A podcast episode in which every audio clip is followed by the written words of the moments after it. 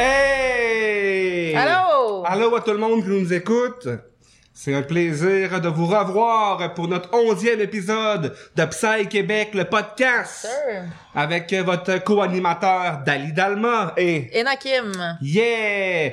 Pour tous ceux qui veulent s'abonner à notre chaîne YouTube, vous êtes plus que les bienvenus.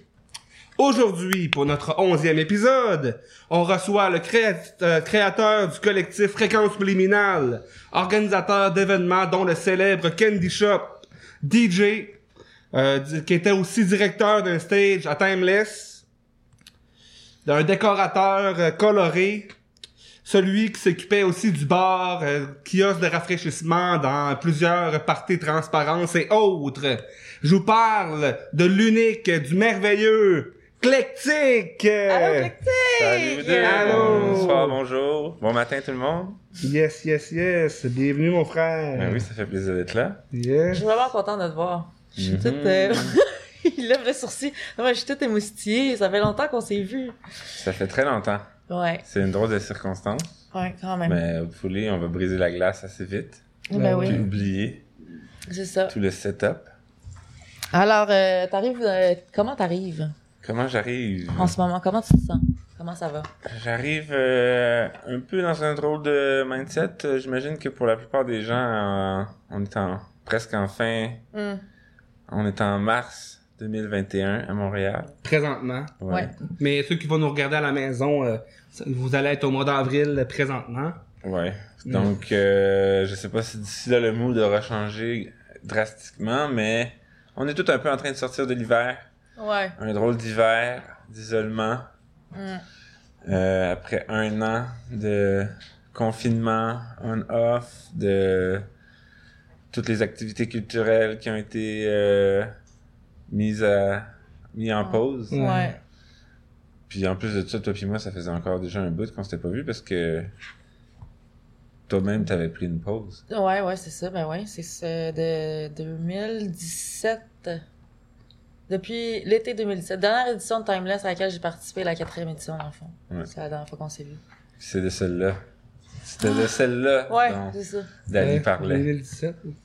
2017, où est-ce que tu avais été euh, directeur d'un, du stage euh, techno et. Je pense qu'on appelait ça la zone subliminale. Ouais.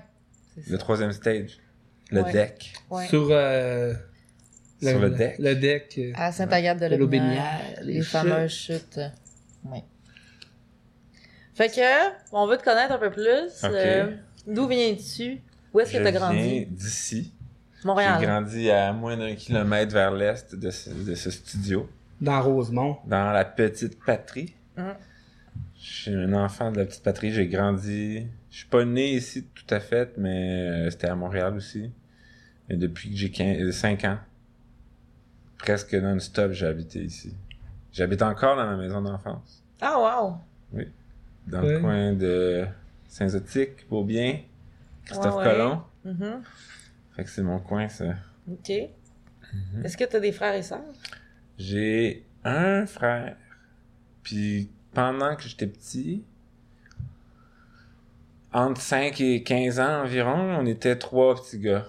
Puis mon frère à moi, il a comme 14 mois de plus jeune que moi. OK. Puis le petit gars qui était le fils de, du chum à ma mère, il avait 6 mois de plus jeune que moi. Fait qu'on était trois petits gars, vraiment dans un range d'à peine 14 mois de différence. Puis on, on a fait nos 10 ans, de 5 à 15 ans, grosso modo, on était ensemble. Fait que c'était comme la partie la plus significative, on va dire, de l'enfance, que j'étais avec euh, deux frères, entre guillemets. Mm. Mais là, aujourd'hui, j'en, je n'en ai plus qu'un. OK, vous êtes pas en contact? Ben, Le- très léger, très rarement. OK. Mais tout ça pour dire que on avait comme une moitié du sous-sol à nous trois, on était on avait la même chambre. On n'avait pas de chambre séparée. On se tiraillait souvent, souvent, souvent. Ah ouais. Puis tout appartenait à tout le monde. Fait qu'à à Noël, il n'y avait pas vraiment de jalousie avec les cadeaux parce qu'on savait que le cadeau de l'un allait être- on allait tout le temps partager tous les cadeaux. OK. Fait qu'il y a une belle dynamique entre vous trois, là. Une belle dynamique fraternelle. J'ai été comme Mm. euh, j'ai vraiment pas été élevé en, en, en fils unique. OK. Genre, euh, j'aime ça être avec du monde, j'aime ça être en équipe, j'aime ça, euh, j'aime ça me tirailler aussi. Un gars de famille. Euh, kind of. Ouais. Mais même si je, putain, je pense que je suis peut-être de naturel un peu, un peu introverti, j'aime quand même ça être euh, en gang à faire des activités tout seul. Exemple. Ok, ouais. T'as- Genre- T'apprécies la compagnie, mais t'aimes aussi être dans ton espace. Dans ta Ouais. Ou, tu sais, ouais. Comme si on était une gang d'amis qui irait euh, dans un chalet, euh, on pourrait lire des livres toute la fin de semaine, ensemble. Mm. Mais chacun notre livre. Ouais, ouais. Ça ferait mon affaire. ouais, ouais. Ok, ok, ok. Et tout le monde partage sa lecture. Et, euh, Ah ben oui. Ben oui. C'est intéressant, aussi bien. vrai. Mm-hmm. Et la relation avec tes parents. euh, Hmm, on rentre là-dedans. Euh, moi, je suis un enfant, je suis comme, un- je suis quand même un fils à maman, d'une certaine façon. Mon père était relativement absent là, entre euh, la plupart de mon enfance. là. Après cinq ans, quand mes parents se sont séparés, c'est ma mère qui avait la garde. Complète. Ouais, puis mon père, on le voyait maximum une fin de semaine sur deux. Puis c'était pas tout le temps. Ok. Fait que. euh, Je m'entends bien avec les deux, là. Euh, Je m'entends. Je me suis toujours très bien entendu avec mon père. Avec ma mère, euh, c'est parfois un peu plus. euh, Les souvenirs, euh, je me, sou- je me souviens de m'être plus souvent ostiné puis engueulé avec ma mère, Mm. évidemment, je pense, qu'avec mon père. Sur ton Facebook, je pense qu'il y a une photo avec ton père dans un festival. Ah, ben oui. Ah ouais? Ben oui. Fait que ça, c'était. C'était ça, là. Ça, c'était le Timeless 2017, je pense. Ah ouais, il, il- il était venu une journée? Ou il avait passé une partie de la fin de semaine? Il était venu. euh, Je pense qu'il était arrivé genre le dimanche. Ok. Puis était... on était reparti le lundi, peut-être. Ah ouais. Ouais. Mais il connaissait ce genre d'événement-là? Non. Ou c'est toi qui as dit, viens faire un tour? Ouais, je m'étais arrangé là pour que. J'avais négocié un prix là pour un billet d'une journée ou deux là. Ok. Puis euh, À moi, j'avais payé ça. Ouais, à toi, ouais, Max. Ouais. Puis mon frère était venu avec lui. Mon frère avait passé la journée là à juger tout le monde. Puis à rester bien pogné. Puis là, une fois que mon frère était parti, là, mon père puis moi, on s'était fait du fun. Hmm. Ouais. Il a dansé? Je pense que oui. Ah, oui. Ah, c'est. Puis dans la photo, on... ça c'est la photo de moi après deux jours pas dormi. Hmm. Fait un peu d'acide avec mon père. Hmm. Puis on était en train d'essayer de se stacher dans le, le fond des beanbags. Puis j'obs- j'observais ma propre création prendre vie pour le, le soir du dimanche soir. C'est ça mon souvenir. On, on était en train de checker la vibe. Puis tranquillement, pas vite, là, ça montait, ça montait. C'est ça, cette photo-là. Wow. ouais, c'était quand même une, une occasion privilégiée. Ouais. Ouais. De passer comme plusieurs heures écrasé dans un beanbag sur l'acide avec ton père. Hmm. sur ton sur le stage que t'as passé comme euh, plusieurs jours à monter puis à gérer. Bon, c'était clair, c'est beaucoup de travail, beaucoup d'heures. C'était beaucoup de travail, beaucoup d'heures. Hmm. Puis euh... ouais, c'est ça. Je sais qu'à cette époque-là, mon titre c'était directeur du stage, mais c'était surtout des titres là, dans le sens que nous, à Fréquence Subliminale, on avait toujours tenu à ce que ce soit comme une responsabilité partagée. Mhm. Mais je sais que pour euh, pour l'organisation de Timeless, ça semblait être- ils voulaient que ils voulaient comme euh, formaliser ça un peu à ce point-là que c'était moi le directeur. Sauf que Mhm. clairement que on l'a fait ensemble. Ouais, ouais. Ouais. T'avais une équipe de- avec toi, puis c'est ça. Vous avez fait ça ensemble, mais pour, pour Timeless, c'était plus facile de, que tu sois le porte-parole, mettons. Ouais. Mais moi, tu sais, j'ai jamais accès- j'ai comme le cachet de directeur, je l'avais splitté dans, je l'avais intégré dans notre budget de toute la fin de semaine. Wow. J'ai plus de cool. souvenirs exacts. Ah, je pense qu'à la fin, on s'était fait comme 250 pièces qui nous restait à peu près. Puis on avait acheté des aiguilles à table tournante avec. Qu'on a perdu. Ah non. On les a pas retrouvés après, Timeless. Vous aviez une série de vinyles aussi. et Ont-ils été retrouvés, ceux-là? Ouais, ça c'était mes Ah, ils ont été ils retrouvés? retrouvés, ben oui. Ok, nice. J'ai jamais été su retrouvés. finalement. Ok, c'est cool. Ils étaient retrouvés, puis je pense qu'il en manquait pas un seul là. Ok. Ça a pris deux ans. Mais Ah non, ils ont été retrouvés. Ah, c'est ça. Ouais. T'avais été aussi euh, directeur d'un stage à portail. euh. Ouais, directeur? C'était Ouais, lequel, pas direct- ça? Ben, tu t'occupais Portail d'un un, espace. Le seul et unique portail. seule et unique qui est le. Ben, dans le fond, a- j'étais pas tout seul là non plus, hein. Genre, euh, La fréquence que, ouais, on, on faisait le casse-croûte Ouais, c'est ça. et la décoration. Puis euh, c'était encore une fois le troisième stage. Ouais. C'était sous le grand chapiteau. Puis euh, moi, j'étais surtout, je m'étais surtout occupé de la poutine. Ok. Ouais. C'est bon, la poutine. Elle était bonne. C'était une poutine au gnocchi. Ah avec ouais. du fromage euh, qu'on avait acheté à quelques kilomètres à côté. Puis une sauce vegan que j'avais fait faite moi-même. Beaucoup de persil, des oignons, des champignons.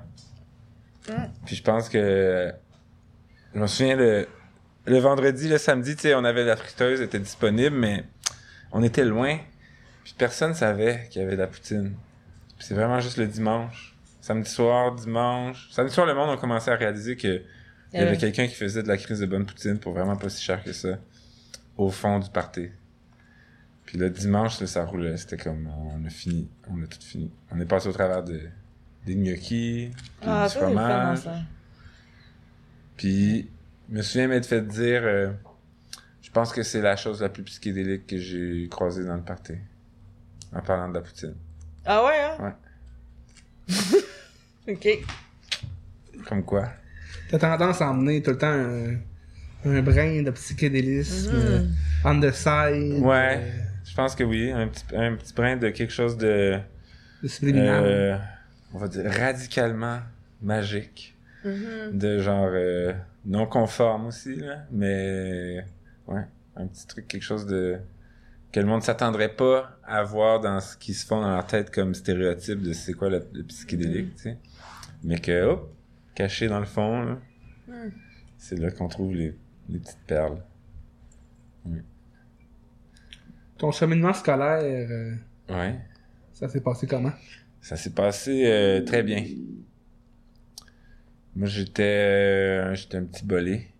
J'avais des lunettes Entre 2 puis 16 ans à peu près je portais des lunettes Tu portes plus? non T'en as plus besoin? Non, parce que j'étais hypermétrope.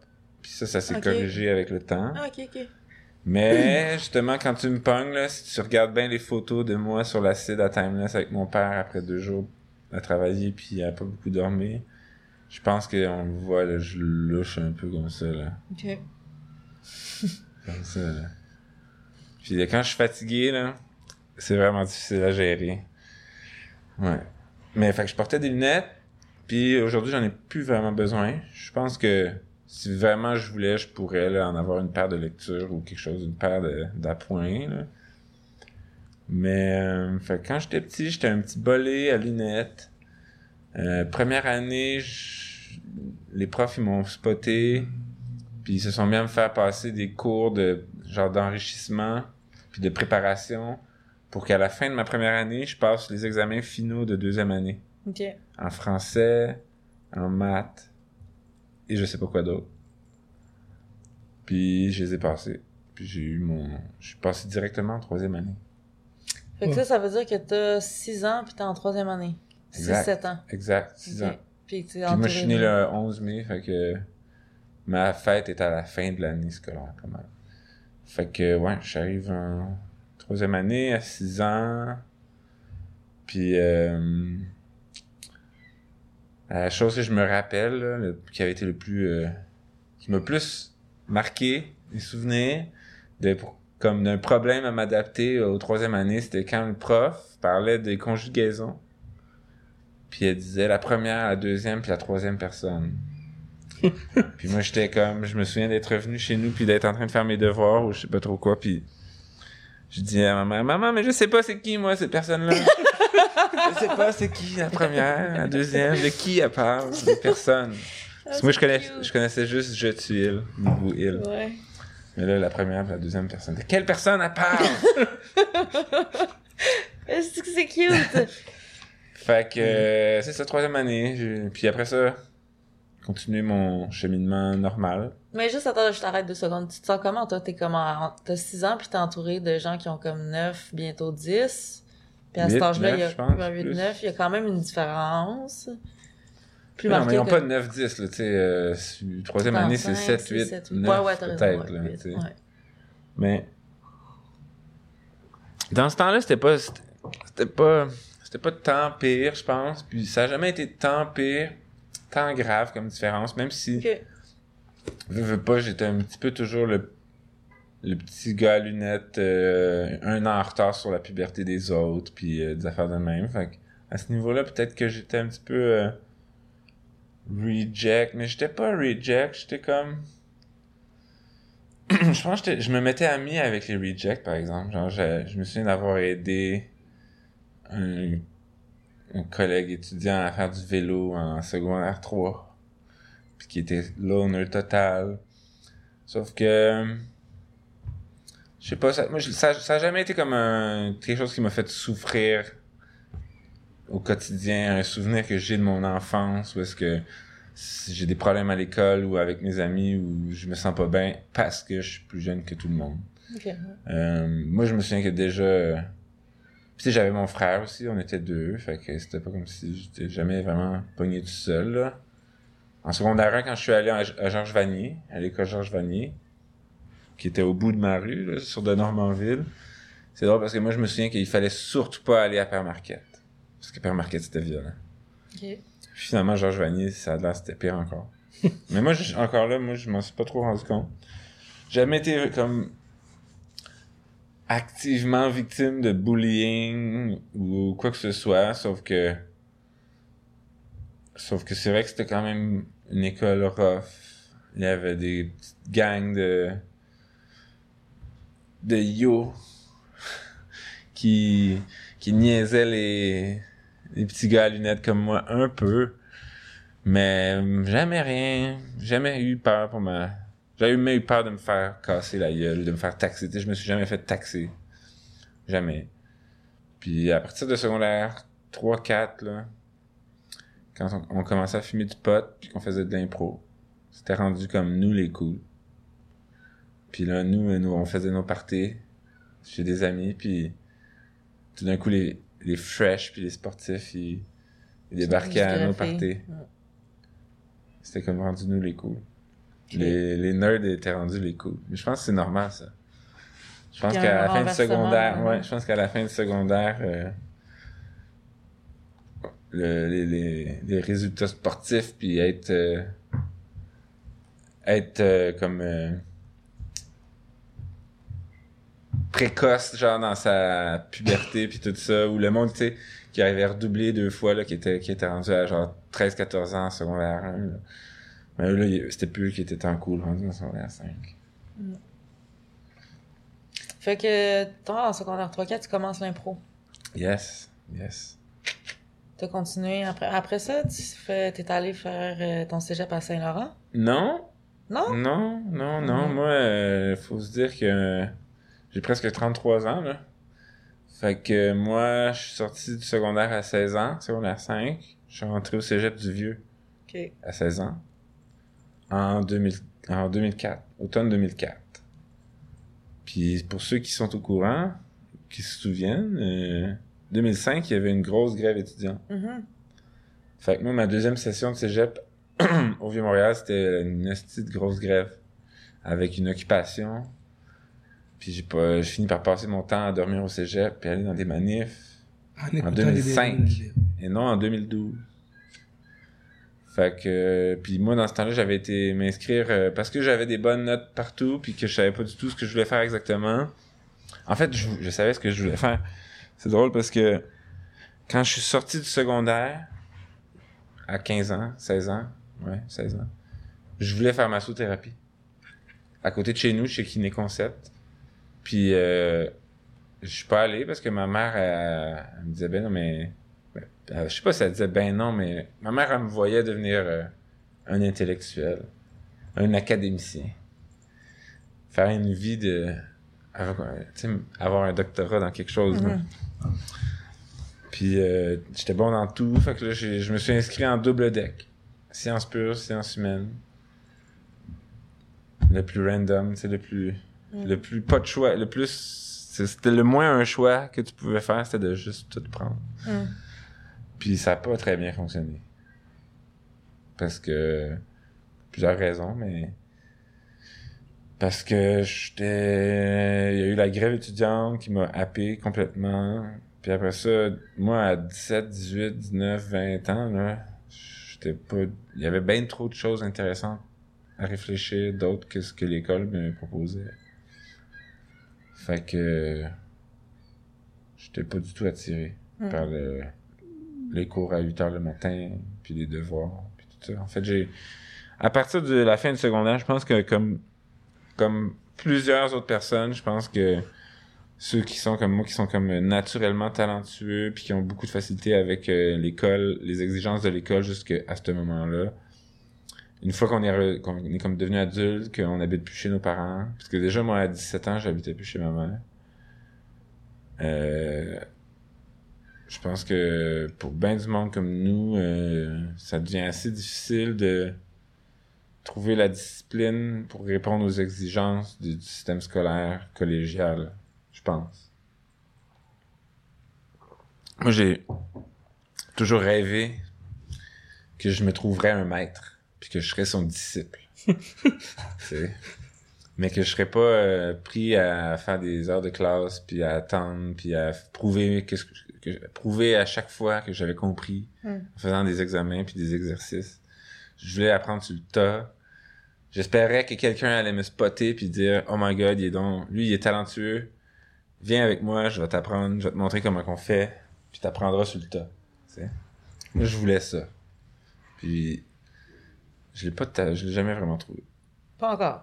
Hmm. Ou t'es peut-être ton propre. euh, Ben, c'est ça. Il y a peut-être un, un, un autre paradigme euh, qui mérite d'être euh, embraced mhm. dans cette démarche-là.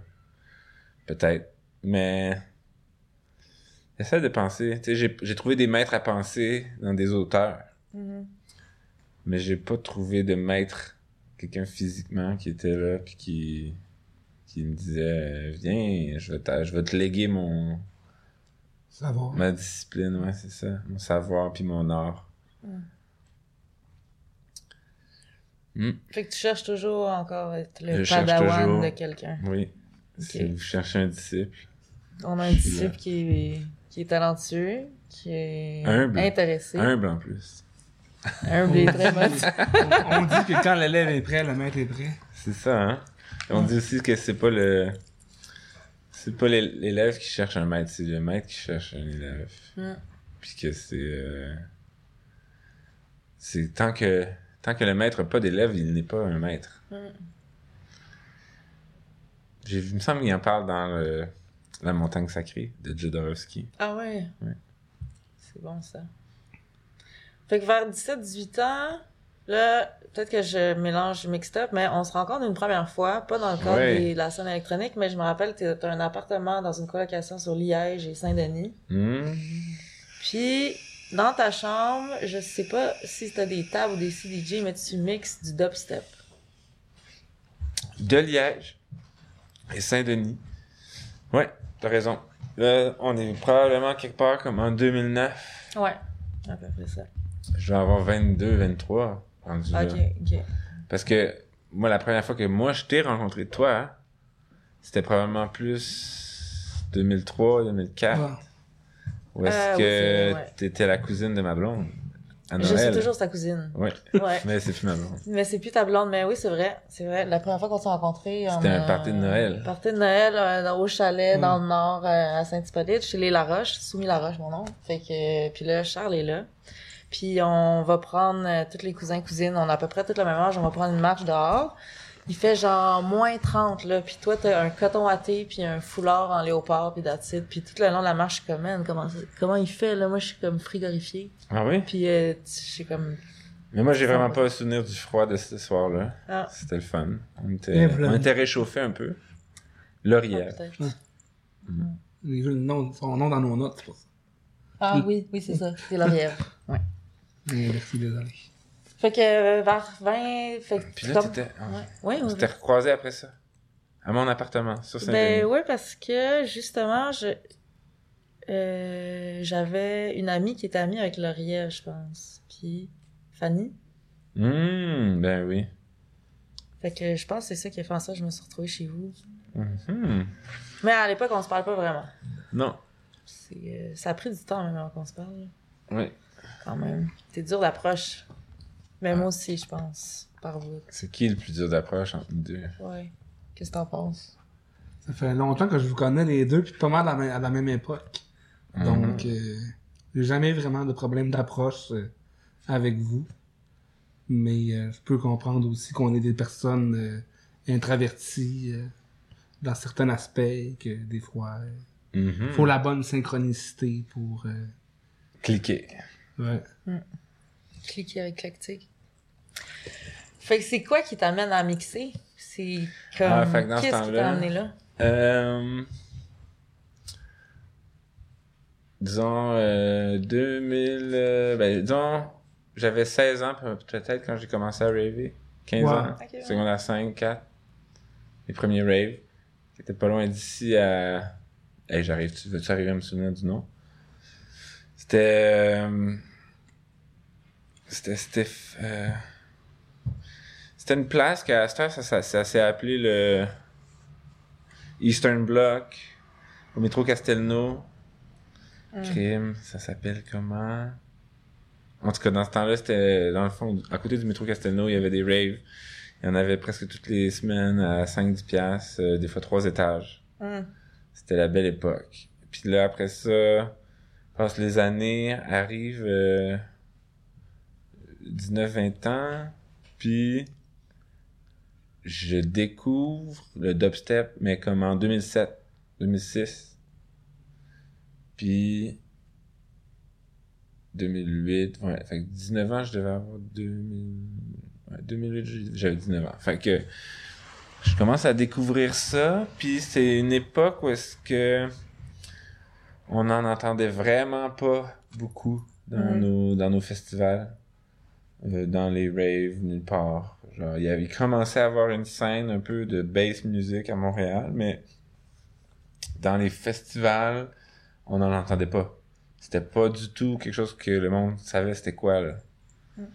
Puis euh, on, il y a- tu sais, il y avait du, il y avait du dub ou du psy-dub ou du chill, puis du ambiant, puis un petit peu de petites affaires à la genre euh, euh, Spangle, tu sais, Ok. genre de qui pouvait ressembler un petit peu à à du dubstep psychédélique trippy, mais c'était pas encore dubstep.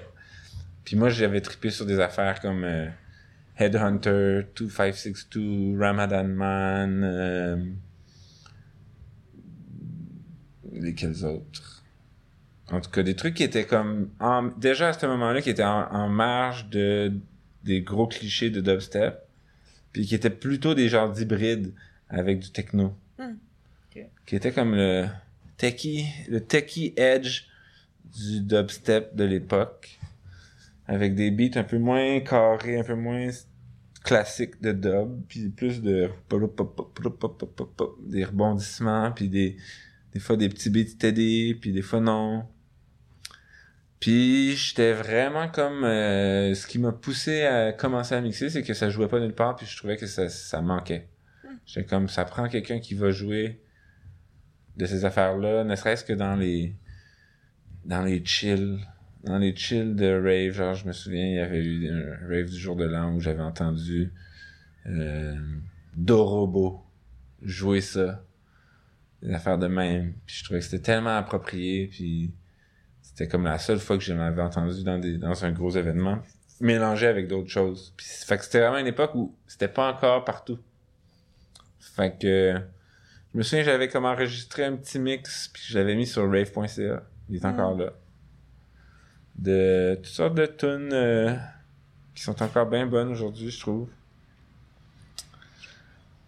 Puis, euh, ouais, fait que c'est ça. J'ai commencé à jouer, puis c'était du, du dubstep, mais clairement pas du brostep, même qu'à cette époque-là, ça existait pas, ce mot-là, puis Roscoe, puis ces affaires-là commençaient à peine à exister. Puis ouais, je me suis pris de passion là, de fouiller dans des forums pour des artistes inconnus, puis des trucs de, de dubstep obscurs, en même temps qui étaient pas... euh, qui étaient comme classiques, puis Fait qu'à cette époque-là, c'était ça qui me motivait. Ok. Est-ce que tu écoutais juste de, de la musique électronique? Hmm. Ben, mon premier album, je pense que je me suis acheté de ma vie, c'était euh, The Man with the Movie Camera de Cinematic Orchestra. Je sais pas si ça vous dit quelque chose. Ce qui est pas de la musique électronique, même s'il y a un petit peu de, de, de, de son électronique dedans. J'ai beaucoup aimé des affaires comme euh, du jazz, du hip-hop jazz, des affaires comme ça. Mais moi, le premier album que j'ai reçu à Noël à 10-11 ans, c'était MC Solar, qui sème le vent, récolte le, Le tempo. tempo. Ouais. Dominique. Dominique, Nas de trèfle qui pique ton cœur. J'aimais beaucoup, beaucoup ça. Euh... Puis tu sais, avant que le dubstep apparaisse dans mon champ de dans mon radar sur Internet, je magasinais, ben je magasinais, je cherchais beaucoup de la musique qui était comme, tu sais, j'aimais Portishead, euh, tout le trip-hop, j'aimais Boards of Canada, j'aimais... euh, J'aimais euh, toutes les affaires de Ninja Tunes. J'étais bien plugué là-dessus. Euh, Puis... Fait que c'était plus comme euh, ouais, jazz, bass, des genres de proto, des- toute l'espèce de écosystème musical qui a fini d'une certaine façon par donner naissance au dubstep puis qui avait comme préparé le terrain, j'ai l'impression, pour que tout le monde soit comme ah ouais on, on y attendait la prochaine étape puis le dubstep s'est comme présenté comme étant un peu la prochaine étape là. Mm. début 2000 2010 là genre une espèce de next level de bass music de party updaté pour les systèmes de son de l'époque puis tout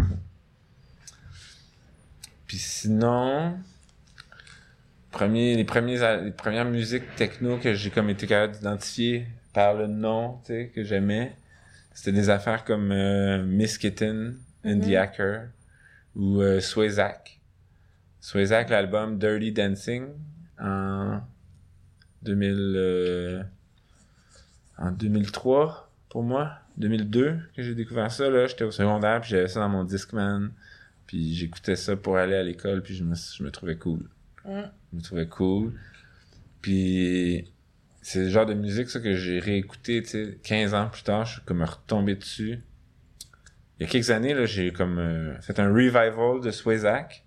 Je suis retourné voir tout ce qu'ils faisaient puis ce qu'ils ont continué à faire avec le temps, puis c'est vraiment bon, c'est vraiment écœurant. Swayzak, c'est comme euh, ça vie... ça a vraiment bien vieilli. Je me souviens cet album-là, Dirty Dancing, il c'est étiqueté comme du tech house, mais c'est comme le summum de la tech house, si c'est de la tech house. tu. C'est pas, c'est vraiment pas ce qu'on nous on, nous on s'attend quand on on irait écouter un set de tech house, exemple, Mhm. aujourd'hui. Et les premiers parties psy que t'as été, c'était quoi? Ah. Euh...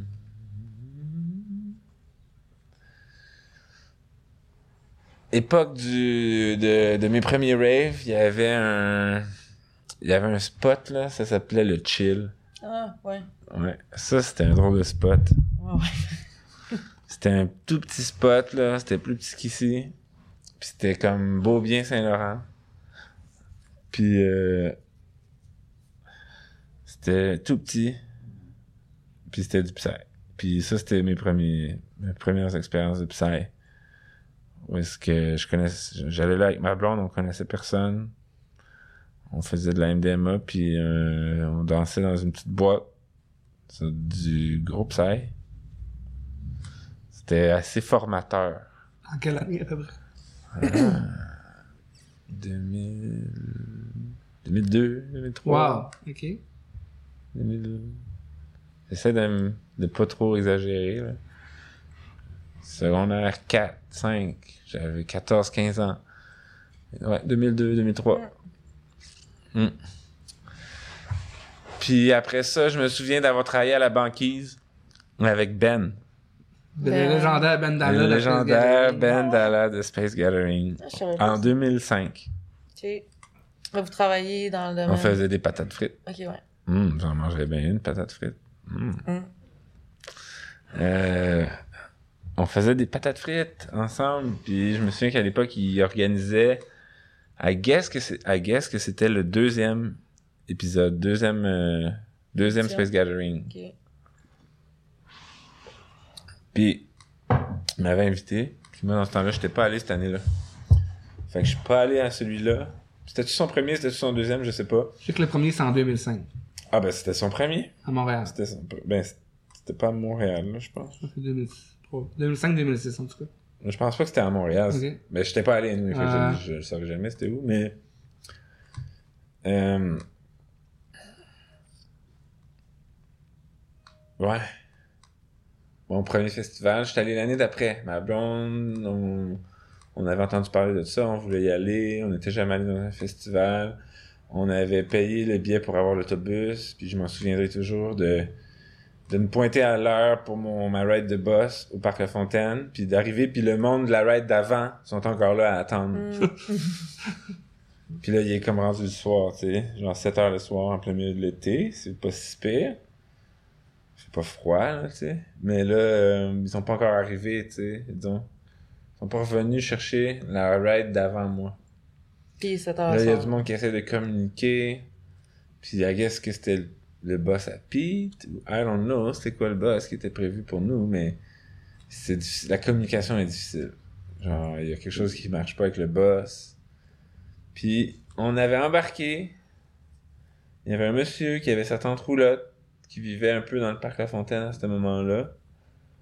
Puis, il dit Ah, moi, je peux vous embarquer. Tu sais, genre. euh, le boss arrive, ils prennent finalement, comme trois heures plus tard, ils prennent la ride la, la- des 10-15 personnes qui étaient supposées partir avant nous. Nous, on peut pas embarquer. Fait que là, c'est comme s'il fallait qu'on attende encore 3-4 heures. En pleine nuit dans le parc La Fontaine.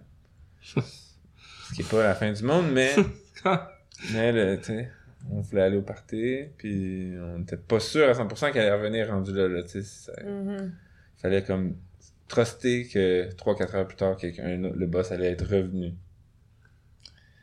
Puis là, il y a un monsieur qui avait sa roulotte là, qui nous regarde, il disait, il restait une dizaine de personnes.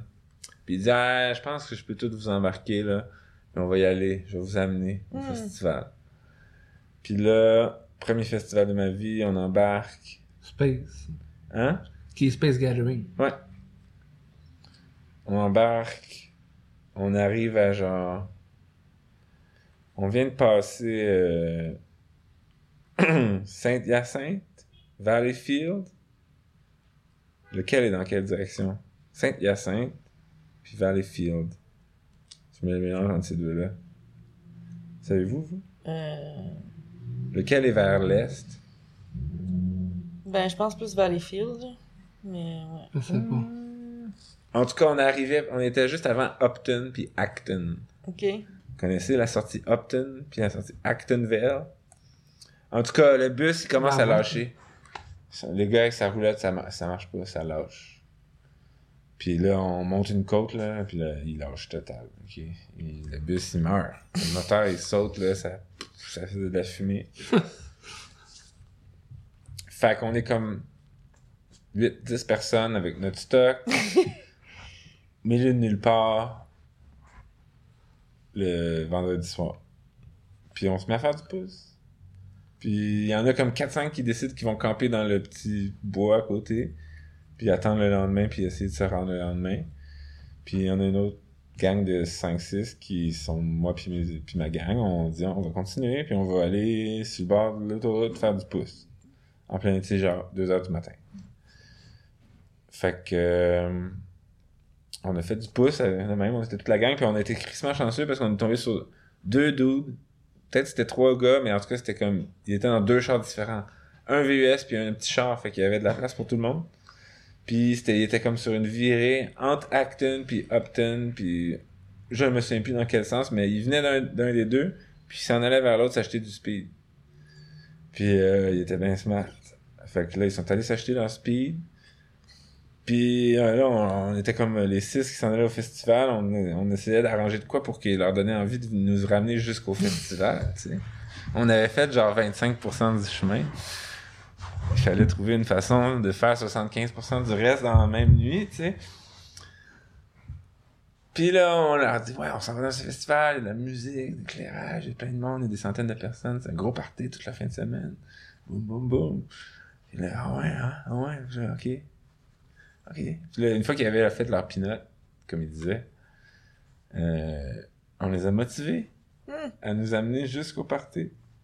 Ah ouais, hein? Ouais. Puis moi, tout le long, je leur disais, écoute, vous remplacez notre boss qu'on a payé pour, puis qui nous a pas été... je veux dire, ils n'ont pas tenu leur engagement de nous fournir le transport. Fait qu'une fois sur place, on va comme euh, argumenter pour que vous ayez puissiez rentrer. Oui. Ça, vous avez, Mhm. vous avez transporté 10 de leurs festivaliers, ou Ouais. 6 ou 7, je sais pas trop, qui ont, eux, ils ont failli à fournir le transport qu'ils qui, qui avaient qui s'étaient engagés à fournir. Ça devrait pas être trop compliqué de vous arranger de quoi à la porte. Puis, oups là, la fille à la porte était pas, elle voulait pas. Puis, je sais pas si c'est parce qu'elle les trouvait douchebag ou quoi, là. Mais pauvre gars, Ah, fait qu'ils ont jamais pu rentrer. ils ont pas pu rentrer? Ah, Mais j'ai trouvé ça chiant. Je me suis senti mal pour eux parce que c'était moi qui les avais convaincus de ah nous c'est amener. ça. Ouais. Puis tu sais, il était à la gate, puis il entendait, il voyait les lumières, puis il était sa grosse pinotte, Oh non! puis ils ont été obligés de revirer de bord. Parce que la fille, euh, la fille, elle voulait pas. Elle voulait même pas arranger de quoi, là, tu sais, comme payer 10$ piastres ou payer 20$. piastres. Parce que, tu sais, en plus, dans ce temps-là, ça devait vraiment pas être si cher que ça, le prix d'entrée du festival, là. Je me souviens plus combien c'était, mais probablement pas si cher. Puis non, il voulait rien savoir, c'était... Ça, ça, ça m'avait... Première expérience de festival, c'était décevant. À ce niveau-là, j'étais comme, non, voyons donc, ils sont bien pognés pour du monde qui sont supposés être psy. Ouais. Puis là, on se rend là, on fait le tour du site, il y a des hippies partout. Puis là, il est, tu sais, c'est vendredi soir, vendredi matin, là, tu sais, c'est déjà avancé, là. Samedi matin. Samedi, ouais, samedi matin. Puis euh, on met notre tente, puis là, euh, je suis fatigué, puis je me souviens m'être retrouvé. Ça, c'est drôle quand je repense à ça. M'être retrouvé dans ma tente, ma première nuit de festival. Finalement, on est arrivé, mais j'avais oublié mes sandales dans le, dans le boss qui avait lâché à Mm. Valleyfield ou à Saint-Hyacinthe, on sait plus trop. Puis, je pleure. Parce que je veux pas rester là toute la fin de semaine avec des hippies. Oh. C'est ça que j'ai dit. Je me souviens d'être dans ma tente avec ma blonde, puis de brailler en disant je veux pas passer ma fin de semaine avec des hippies. Oh. Ça, c'était ma première fois. j'ai pleuré ma première fois. Puis, euh, finalement, on a dormi. Au moins, cette fois-là, on a dormi. Puis on s'est levé le lendemain matin, puis il pleuvait. Puis on s'est promené. Puis je pense la première table, quand on s'est arrêté, on s'est fait des amis qui sont qui étaient géniales. Puis après ça, il était plus question de s'en aller. là. Ah! Puis dans ta tête, toi, cette nuit-là, genre, être pogné avec des hippies toute la fin de semaine, ça voulait dire quoi? Bonne question. Je sais pas trop. Hmm. Je sais pas trop. T'es coincé, dans le fond. T'es comme, y a pas de...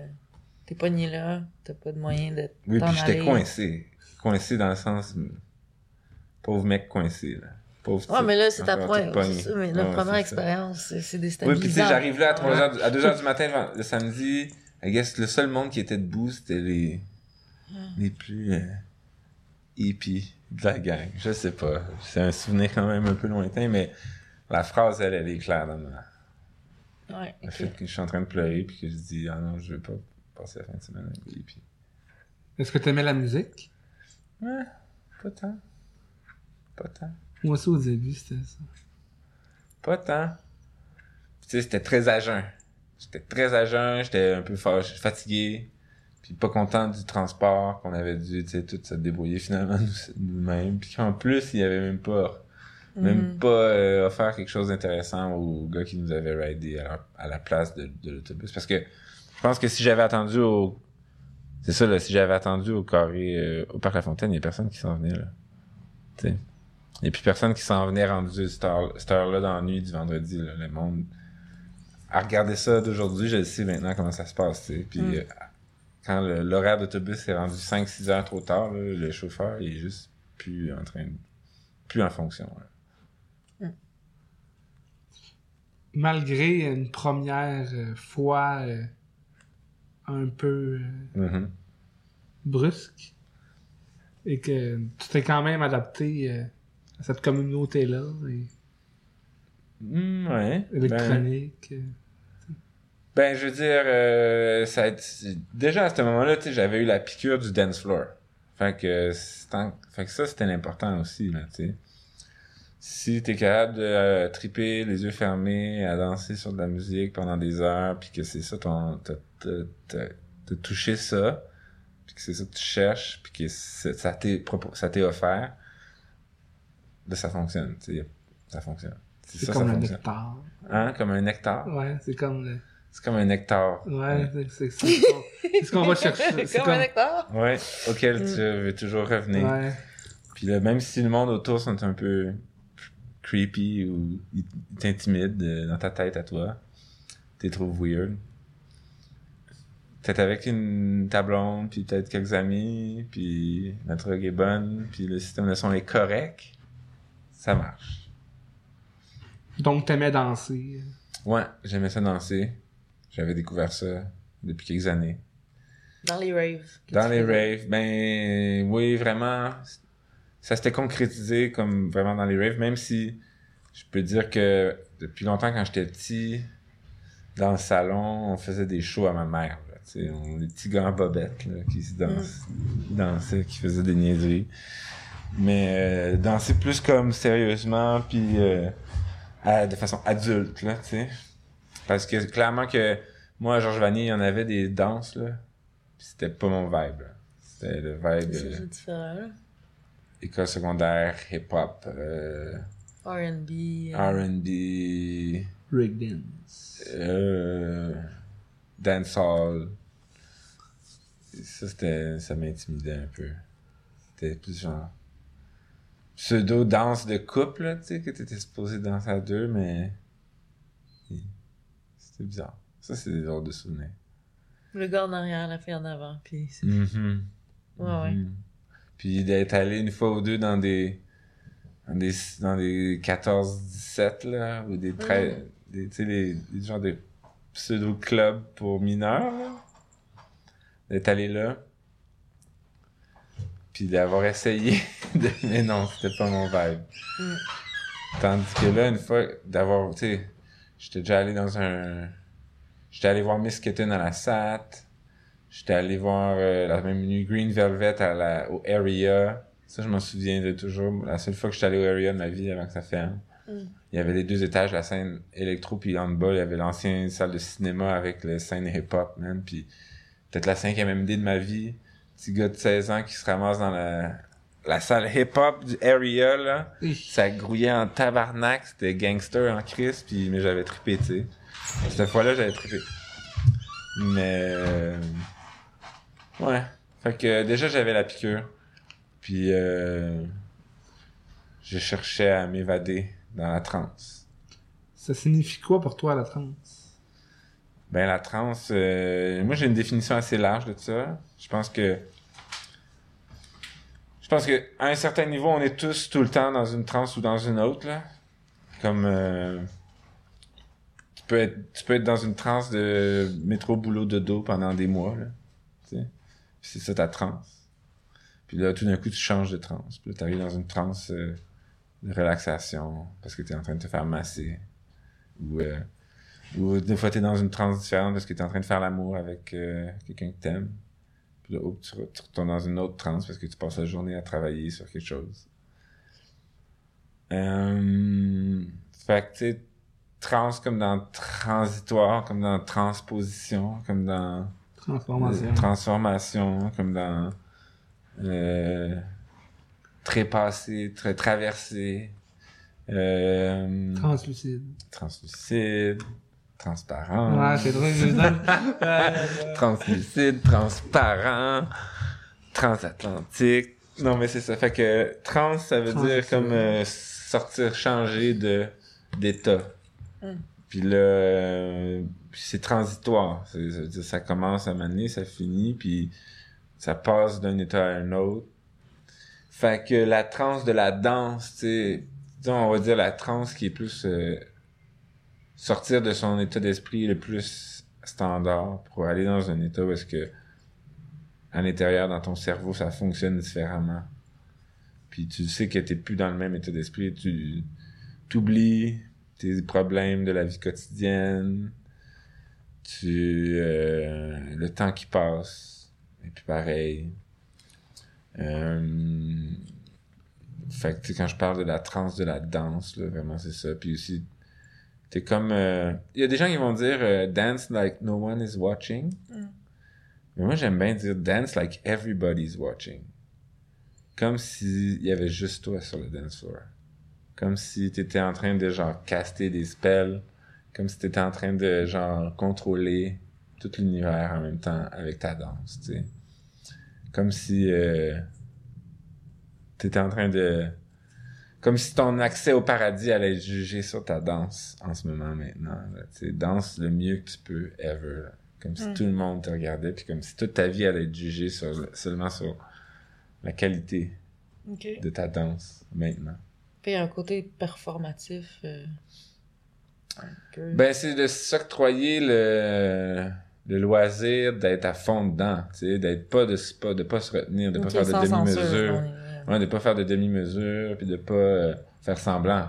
Mm. Tu sais, genre, euh, de s'exprimer à fond, puis d'être comme... D'aller chercher toutes les notes, toutes les moves autant que possible, d'être comme... Tight, puis d'être comme... Infatigable aussi, là, d'être toujours... d'augmenter le niveau d'énergie, puis d'être généreux. Puis... Moi, ça, je l'ai vécu aussi avec le temps quand... Quand ton école de danse, c'est le dance floor psy, genre, ou juste le, le- un gros vrai dance floor, genre. Puis que tu te retrouves à sortir danser dans des clubs, dans des bars, genre, qui sont comme plus mainstream, ou est-ce que c'est plus comme meat market, comme vibe, genre. Puis t'arrives là, tu sais, tu peux être seul, ou tu sais, justement, avec un ami ou deux, là, que vous êtes un peu sur le même mindset. Vous avez juste envie de vous, vous dégourdir, puis de, de bouger, là. Vous êtes pas là pour cruiser ou pour euh, être te faire cruiser. Euh, puis t'arrives sur le dance floor d'un genre de club où est-ce que la vibe est bien Mhm. est comme à ce niveau-là. Puis là, toi, t'arrives là, puis tranquillement, pas vite, tu lui mets un petit peu de magie, puis de danse euh, réelle, on va dire. Puis tranquillement, pas vite, tout le monde autour commence à être... C'est comme contagieux. Mhm. Puis là, hop, en dedans d'une heure, toi puis tes deux, trois amis, vous êtes arrivés dans ce club-là. Puis là, ben, tout d'un coup, les gars se déhanchent plus. Puis ils lèvent les bras dans les airs un peu plus. Puis les filles sont plus groovy aussi. Puis le monde, son- l'énergie commence Mhm. à circuler mieux, genre dans le dance floor. On dirait que ça marche. Fait qu'il y a comme un effet de, de vibe. C'est comme, c'est comme si tu c'était une vibe. Il y a moyen de genre j'ai vu ça aussi récemment, une vidéo, là, c'est sur YouTube, c'est comment un gars dans un festival a parti le plus gros. Oui, sais, je pense que j'ai dit ben dans oui. une montagne. Oui, oui, il est dans ouais, une ouais. grosse pente, là, pis c'est. I want to be incredible. I want to be incredible. Puis là, il commence à danser, puis il y en a une couple qui, comme, qui le rejette un peu, puis là, il se promène, puis il est dedans. Mm. Puis là, il y en a un qui vient le rejoindre, puis un autre qui vient le rejoindre, puis oh, oh, oh, il avance, puis là, il y a du monde qui accourt de partout, c'est rendu genre le gros, gros nexus de danse. Tout le monde se lâche là, alors que partout dans le reste du festival, Mhm. les monde sont plutôt assis. Mm. Ça vient-tu, euh, en tant que DJ, ça vient-tu toucher ça aussi? Tu sais, comme euh, espèce, de. Parce qu'il y a un, gros partage entre le dance floor puis quand, quand, quand t'es sur les tables. Fait que d'un- de proposer un genre d'environnement de jeu, de, d'expression. Ben oui, clairement. Comme, euh, moi, une, une des affaires que j'aimais donc à propos du dubstep, dans les années 2006, 7, 8, 9, 10, etc., là, puis je saurais pas trop dire aujourd'hui qu'est-ce qu'il y en est, mais dans ce temps-là, il y avait rien comme une bonne tune de dubstep pour faire danser le monde n'importe comment.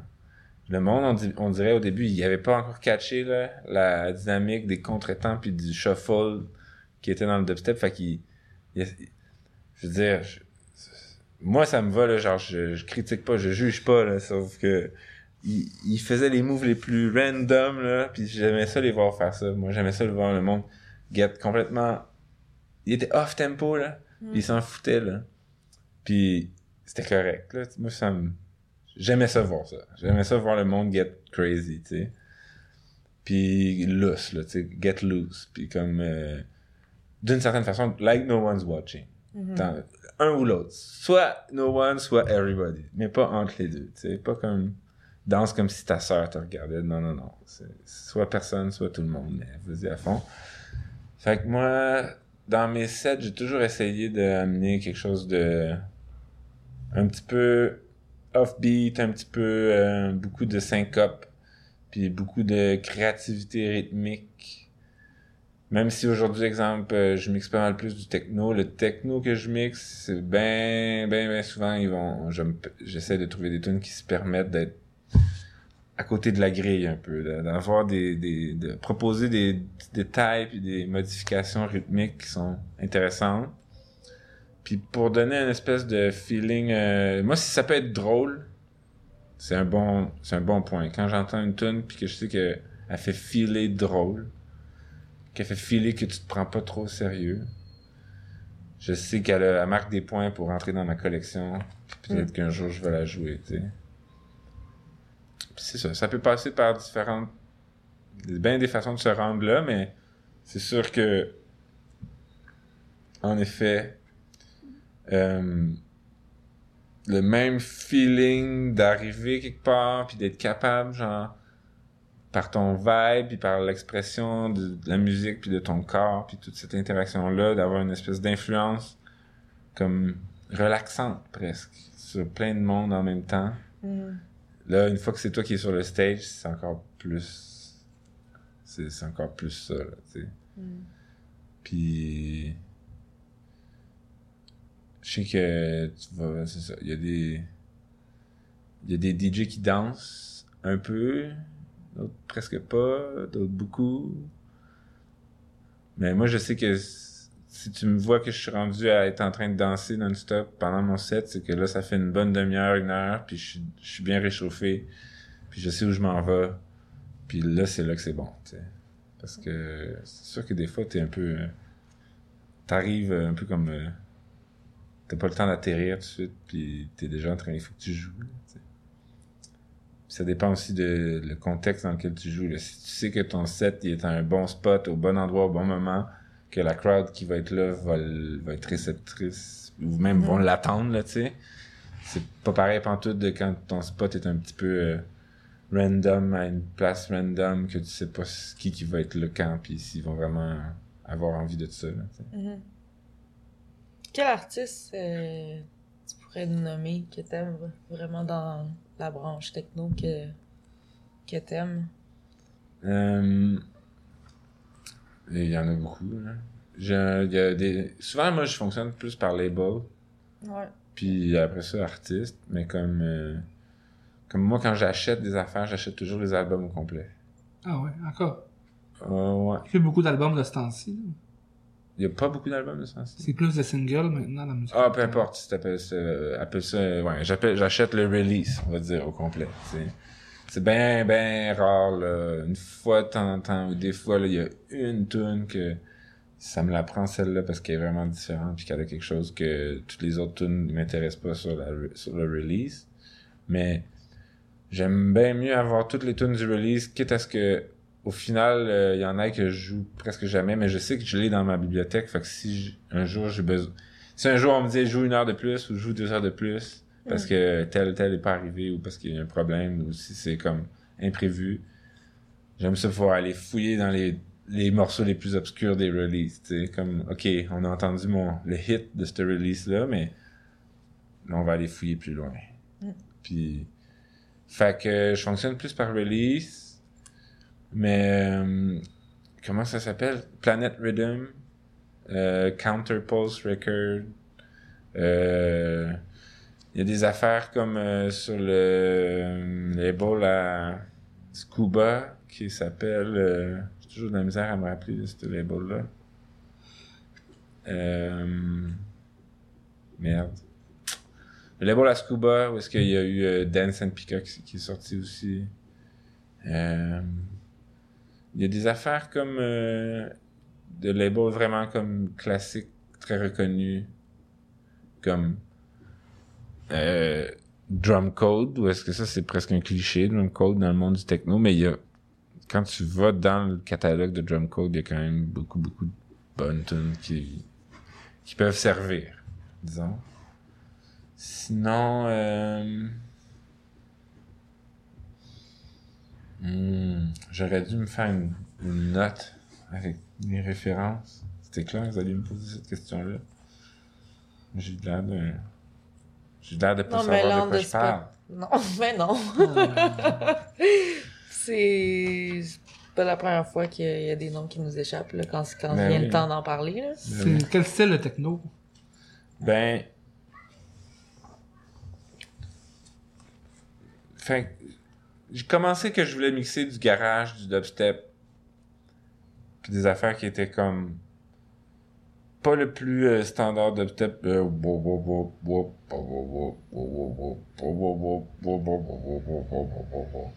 Pas tant que ça, ça, mais un petit peu de ça. Je suis toujours resté dans quelque chose d'assez bassy, dans des courants qui sont un peu euh, justement là, à mi-chemin entre le house, le techno puis la bass music. Fait que puis récemment, c'est juste j'ai vraiment comme connecté avec des affaires qui sont fondamentalement techno, qui sont dans l'esprit et la forme, puis dans tous les aspects qui ils sonnent un peu vieux des fois même, on dirait. Puis euh, fait que moi j'ai l'impression que je joue du techno techno, tu sais. Ok. Mais je pense que tu pourrais dire euh, dark techno, mais encore là, pas nécessairement minimal d'une certaine façon parce que j'aime ça quand, les mélodies puis les arrangements sont assez minimales, qu'il n'y a pas comme des transitions incroyables dans les tunes ou avec des genre des, des richesses harmoniques incroyables. J'aime ça quand ça reste assez simple, assez tonal, je pense qu'on pourrait dire, parce que c'est assez il n'y a pas des accords, puis des gammes, puis des changements de gamme, puis des trucs comme ça très très élaborés. Puis que c'est assez minimal parce que comme ça c'est facile à mixer. Comme c'est sûr que quand tu magasines de la, tu- de la musique pour la mixer, c'est pas la même chose que si tu magasines dans ta tête Mhm. juste pour l'écouter. Il y a comme des avantages à ce que la musique soit vide un peu, qu'elle ait beaucoup de place encore de disponible si t'es pour la mixer. Puis même que moi, dans les dernières années, pour ma démarche de DJ là, en mode euh, CDJ, là, j'aime ça mixer à trois CDJ. Pour pas avoir besoin d'attendre que la tune qui est en train de jouer, que là j'ai embarqué une autre tune, j'ai pas besoin d'attendre que ma première soit finie pour en déjà aller écouter une autre, ne serait-ce que ça. Parce que si tu vas aller écouter l'autre tune, t'es obligé d'arrêter de faire jouer celle qui est en train de jouer au départ. Puis au pire, ben si je peux me si je peux l'embarquer la troisième avant même que la première elle soit finie, euh, moi je me ça j'aime ça faire ça. Puis j'ai jamais été un DJ qui allait préparer ses cues. Tu sais, il y a des DJ qui ont ils ont mis leur cue à 1 minute 36 euh, à la deuxième drop. Euh, c'est comme ça qu'ils ils embarquent cette tune là comme c'est là qu'ils aiment l'embarquer. Moi j'ai toujours je sais pas pourquoi, mais c'est comme ça que je fais ça. Toujours essayer de mixer mes intros. Hmm. Mixer mes intros, puis d'essayer de beat matcher avant que le beat embarque. Ah. Puis euh, des fois, ça me fait des mauvaises surprises. Surprises. Mhm. Mais des fois, ça va, ça marche vraiment bien. Puis dans le genre de musique que je- justement je magasine, souvent, c'est des affaires qui vont être... qui vont avoir comme des petits points de repère rythmiques dans l'intro.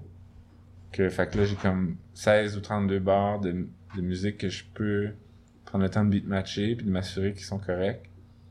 Puis là, je sais que à la fin de la 32e barre, boum, ça embarque.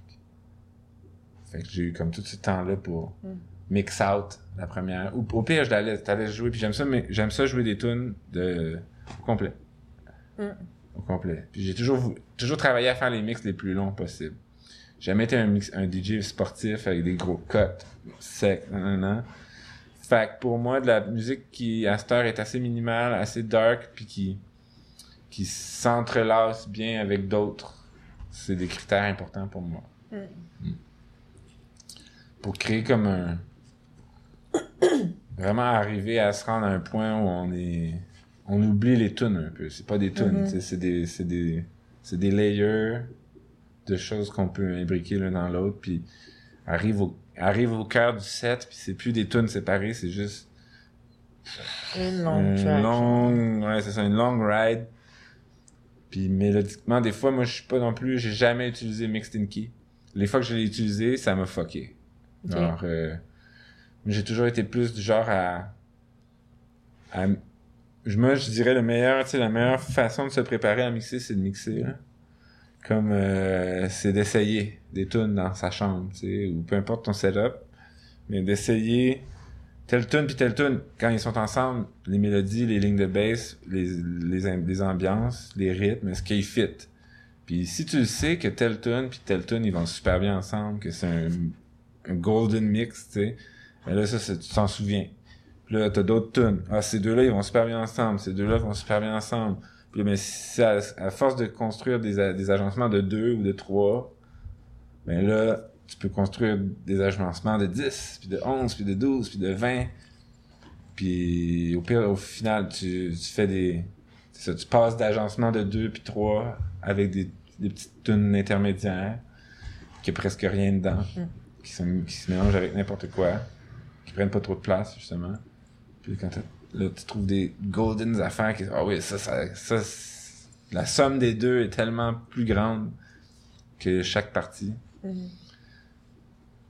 Fait que... euh, je sais pas c'était quoi la question. Mais si on veut t'écouter, ben, dans le fond, c'était, il, il te, t'avait demandé c'était quel style? Quel style? Mais c'est ça, ça devient. Très dub. Large, Ah ouais, un mot que j'utiliserais qui, qui est resté très présent dans toute ma démarche. Ça a toujours été... Il y a toujours quelque chose qui revient à du dub.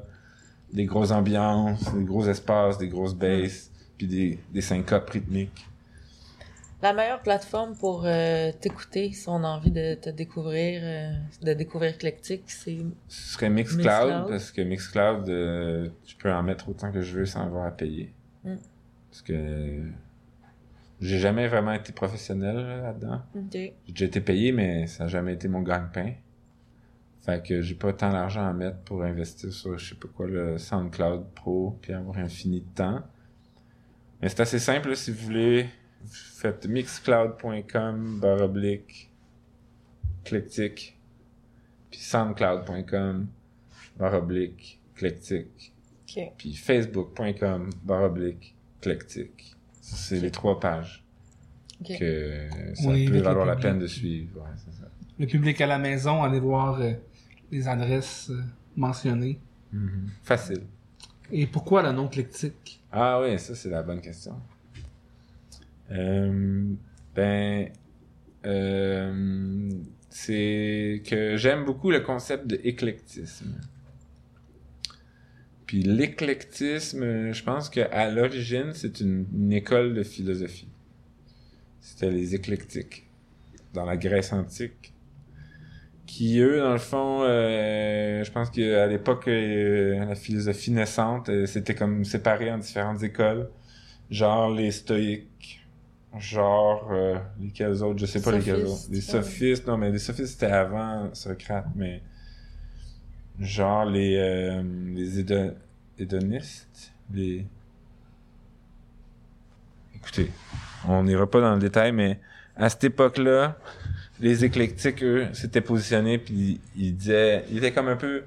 Ils regardaient le monde se chicaner entre eux, entre écoles, comme si une école avait la, réponse aux questions de philosophie plus qu'une autre, puis... euh, eux, ils étaient allés prendre des morceaux de chaque discipline, chaque tradition, chaque école, puis ils faisaient une synthèse des, meilleurs, des points forts de chacun.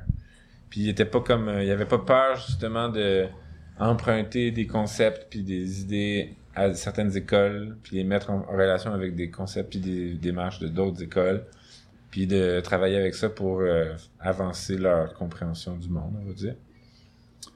Puis, euh, fait que ça, c'est l'origine du mot éclectique. C'est comme euh, qui est capable de prendre. Ça veut dire savoir mettre. euh, ça, ça peut, ça veut dire, ça peut vouloir dire savoir être un peu de tout. Tu sais, Mhm. un mélange de tout. Mais ça peut aussi vouloir dire savoir reconnaître le bon en tout et le mélanger. Mm. Donc, euh, moi, je m'étais toujours dit que j'allais pas m'en tenir à un seul style musical, puis que mes sets allaient toujours être, être comme des crossovers de style autant que possible. Il y a des moments où, c'est ça, j'ai des mix en ligne où est-ce que c'est très éclectique. Puis où est-ce que le défi, c'est que ça garde un fil, tu que ça garde un fil conducteur.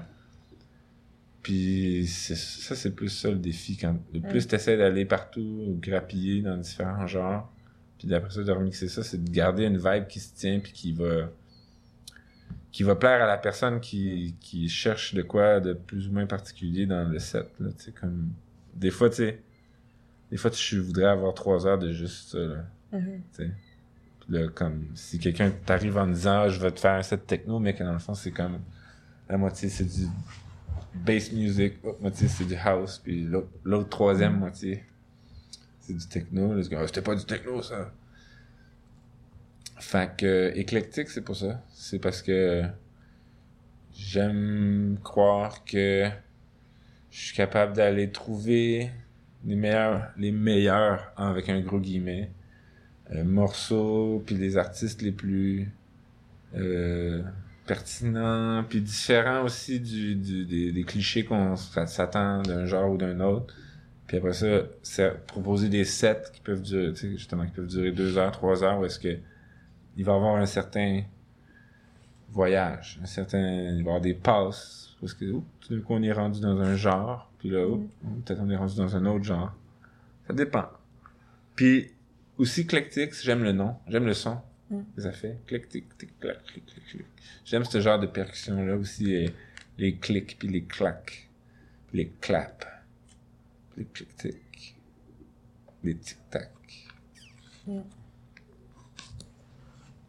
Et c'est pour ça. T'es présentement... Euh... Ben, Dali t'a présenté comme le fondateur de Fréquence Subliminale. Est-ce que tu peux nous parler un peu de ce que c'est? On, on, a- on voit Fréquence Subliminale euh, organiser des événements comme le Candy Shop, Ouais.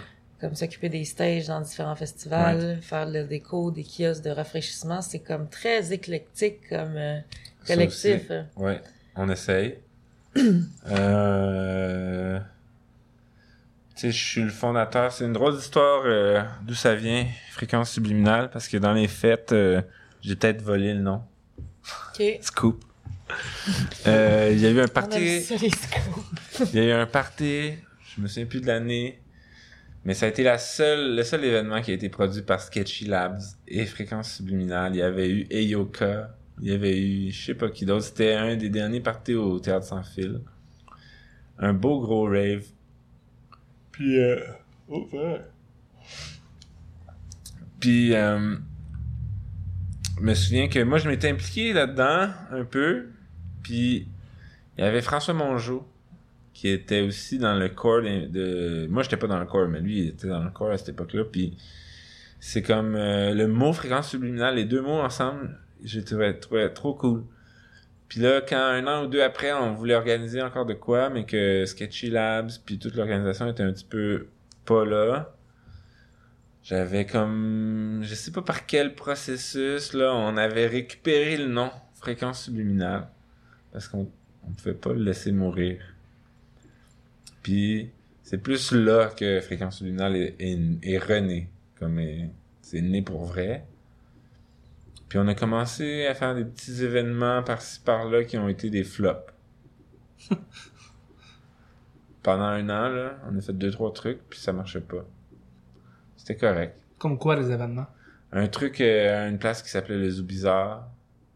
Où le. Sur, on voulait des petites soirées dans un bar, là. Je pense que j'ai déjà été.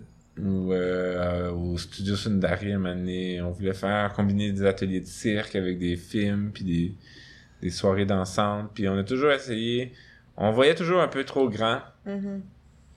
pour ce qu'on était capable de deliver on the spot. Mais on se pratiquait, tu sais, je veux dire, ça, c'était pas si grave qu'il y avait presque personne, là. au pire on se pratiquait. Puis, euh, avec le temps, on s'est spécialisé à faire de la déco, en fait. Comme notre première euh, filon qui fonctionnait, puis qui nous permettait d'être actifs, Mhm. c'était de la déco, entre autres, dans les parties transparentes. Ouais. Euh, Merci d'ailleurs pour. euh, Mhm. Vous avez, Mm. vous m'avez aidé à starter ça. Ben ouais. Ben, Mm. toi, c'est, c'est Ah ouais, ouais, c'est ça. On s'est euh, tout entraîné. Ouais, ben ouais. Ouais, oui. Puis tu sais, nous, on était vraiment pas en mode faire de l'argent avec ça. Là. On voulait juste des occasions de triper, puis de d'avoir de quoi faire, puis de... Ouais, des activités. On voulait rester actif, puis toute, toute, toute occasion presque était bonne là, de sortir, puis de sortir nos, nos affaires, puis d'essayer, puis de accrocher des tissus sur des murs, tu sais. Mhm. Puis là, euh, je sais que aussi assez vite, on est devenu, on est allé s'occuper de la déco des troisième stage ou des chill de Timeless. Mhm. Comme le Timeless 1, on était là. À Saint-Faux. Ouais. à Saint-Fortuna. fascinant, ouais. En 2014. Ah ben, t'es bon. Moi, je m'en souviens plus. En 2014, on était là. Euh, on avait fait la petite île. Ouais. Ouais. Le Neverland. C'était magnifique. C'était magnifique. Neverland. Ouais. Ouais. Le Neverland. Ben, c'est Euh, pas non. notre main Le stage, mais stage. Oh my god, oh non. C'est moi qui ai l'air. L'île cosmique. L'île cosmique. Non, c'est ça. Oui, c'est ça, c'est ça. Puis euh, un autre membre très important, euh, Victor Ayer. Victor Ayer, moi je l'ai rencontré dans le coin de 2012-2013, puis je suis tombé en amour. Fait que euh, depuis, c'est une longue histoire d'amour et de collaboration. Lui aussi avait envie de faire de quoi, de s'impliquer, d'avoir une, une raison d'être, on va dire. Fait que euh, nous, on se donnait, là, tu sais, on se donnait dans ces affaires-là euh, parce qu'on avait, on en avait à donner, puis qu'il y avait des gens qui en voulaient. Fait qu'on se donnait là-dedans. On est revenu à chaque timeless, ou presque. Mm. Jusqu'à récemment. Puis, avec le temps, il y a des gens qui nous ont demandé si on voulait faire des bars. On a fait le bar à l'avant-dernier Space Gathering. C'était cool. C'était complètement clandestin, mais on- une excursion en 2016. Ouais, c'est ça. À la patrie. À la patrie. Puis, euh, l'aménagement des chills. Moi, moi j'adore ça, l'aménagement. Je me souviens aussi personnellement, j'ai comme découvert ma piqûre pour la création d'espace puis la décoration d'espace quand j'ai collaboré au, au labyrinthe de Time, euh, pas Timeless, mais de Open Mind. Oh, open mind. Ouais. Où est-ce que là, je m'étais ramassé à décorer un petit espace perdu dans le labyrinthe, où est-ce que je jouais un savant fou qui avait une table tournante, puis un micro, je pense. Puis euh, j'étais tout seul là, dans, dans un petit hexagone de toile avec une tarp. Puis c'était vraiment un endroit magique. C'était comme... euh, moi, je me souviens, à ce temps-là, j'avais eu l'impression d'avoir créé un, un filet à fées. Mm. Puis Un filet j'attrapais des fées. Ouais, j'attrapais des fées dans mon filet. Puis euh, il y avait pas juste des fées, là, il y avait des petits lutins aussi. Puis là, là, cette fois-là, je m'étais rendu compte que j'étais capable de faire ça. Puis que je tripais. Puis que j'étais capable, capable de... En anglais, on dit « hold place ». Genre de tenir un espace Mhm. de keep the vibe, genre de garder une vibe, de entretenir une, une- un- des endroits accueillants, tout en étant comme euh, edgy, edgy puis mystérieux. Fait que euh,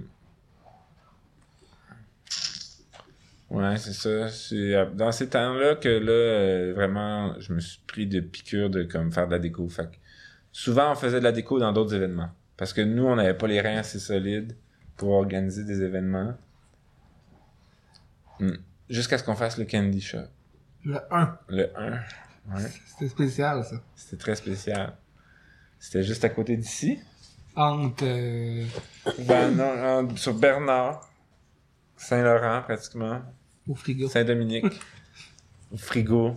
Dans 2013. une ancienne... euh, 2013, ah oui. Tu le sais, hein, tu connais, toi. Puis là, ça, c'était euh, soirée d'Halloween, esti, free party dans un entrepôt désaffecté.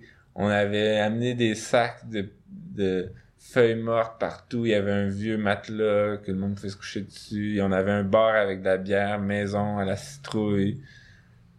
On vendait, en tout cas, on avait toutes sortes de trucs à notre bar que je nommerai pas ici, Des mais surprises. on avait des surprises Assez psychédéliques. comme assez psychédéliques que le monde pouvait acheter. Deux cocombes boulettes. Hein, les, ouais, les, les punch, deux concombres boulettes, Des mademoiselles. les mademoiselles, ces affaires-là. Vous êtes très en tout cas. On faisait Il y avait ça. quoi dans les. Euh, on censure ou. euh, boulettes. Ah, ouais, deux ah, concombres boisson, pour euh, mademoiselle. Une euh, boisson euh, spéciale. euh, Les jello shots à mademoiselle. Ceux qui savent, savent. Les autres, ils n'ont pas besoin de savoir ça. ouais. Fait que t'as des. Les des... fréquences subliminales en sont un peu reconnues dans tout le, le côté alchimiste euh, Ouais, ouais, c'est Ouais, vrai. ouais, ouais, ouais. dans la scène. Ouais. Puis, euh, le popcorn au beurre de pote. Oh. Exemple. Juste pour dire. Puis, euh, on, ça s'était fait buster à 2h, 2h30 du matin. Évidemment, il y avait genre 800 personnes. Il y avait du monde sur le viaduc, esti, euh, le viaduc Van Horn, qui descendait partout, qui était dans le train de chemin de fer. Il y en avait partout. Puis en dedans, c'était rempli de monde. C'était comme, il y avait des chauds de feu. Il y avait du monde à grandeur. Dans un ancien frigo. euh, Dans, Abandonné. C'était dans un grand, grand entrepôt, grande fabrique, euh, grand building abandonné. Puis dans le building abandonné, il y avait une petite pièce qui était l'ancien frigo. Puis là, c'était là que le système de son était. Puis tu rentrais là-dedans, c'était boum, boum, boum, boum, boum, boum. Ça prenait pas grand-chose pour que ça sonne comme un, comme un warehouse. Maintenant, c'est détruit. ouais, ben, c'est détruit. Ou ils ont juste là. gardé le toit. Ouais, Ils ont La- juste gardé le toit, la structure en métal, je pense. ouais. Puis c'est en train de devenir autre chose, là. On leur souhaite bon. euh, Ouais, cabane, continuer. euh, cabane 77. Ah, c'était vraiment un party qui m'avait marqué. euh, Ouais. Il y avait eu beaucoup de La monde. naissance. Beaucoup de toutes sortes de monde, des adultes, euh, des vieux de la vieille, comme des moins, des tout jeunes.